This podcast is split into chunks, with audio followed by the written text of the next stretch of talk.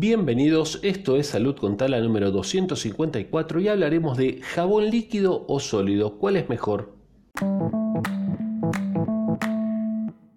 Una nota de Mejor con Salud que nos dice jabón líquido o el sólido, ¿cuál el que se embarra, cuál es mejor? Bueno, la función del jabón ya lo sabemos es limpiar, ¿no? Eliminar entonces la suciedad de la superficie es la función específica del jabón, aromatizar, proveer sensación de frescura, tonificar la piel con aceites esenciales, hidratarla, son algunos beneficios que puede traer.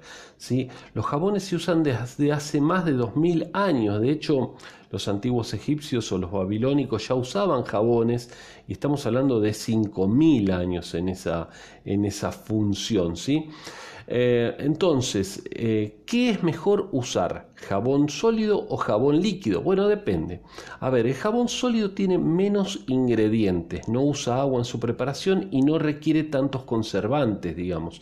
Si bien en la superficie del jabón pueden formarse algunas bacterias, con un simple enjuague ya sería suficiente para eliminarlas. Eso en cuanto al jabón eh, sólido, que es muy alcalino y al ser muy alcalino, más que el líquido que se puede regular mejor, puede llegar a secar un poco la piel. Depende si el jabón es industrial o artesanal también. ¿sí? Hay jabones eh, de tipo artesanal que, son eh, geniales. ¿sí? Ahí les recomiendo Magic Garden que, que bueno, es mi prima y es eh, farmacéutica y se dedica a la preparación artesanal de jabones, así que pueden buscarla en, en Instagram, por ejemplo. Bueno, entonces les decía, se usa desde hace mucho tiempo y por qué uno es mejor que el otro bueno como les decía eh, el de barra suele ser entonces más alcalino para lavar el rostro se recomienda el líquido porque el de barra tiende a resecarla pero de acuerdo a la calidad del jabón también es eso no el jabón en barra tiene un pH más alto y por lo tanto más, más alcalino.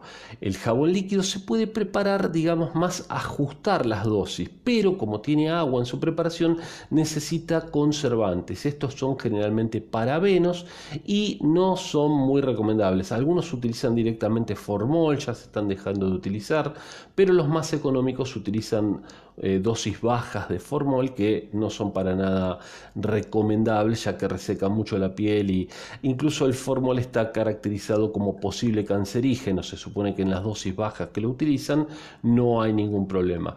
Pero bueno, entonces un poco esa es la idea. Em, los jabones líquidos para algunas cosas y los jabones sólidos para otras.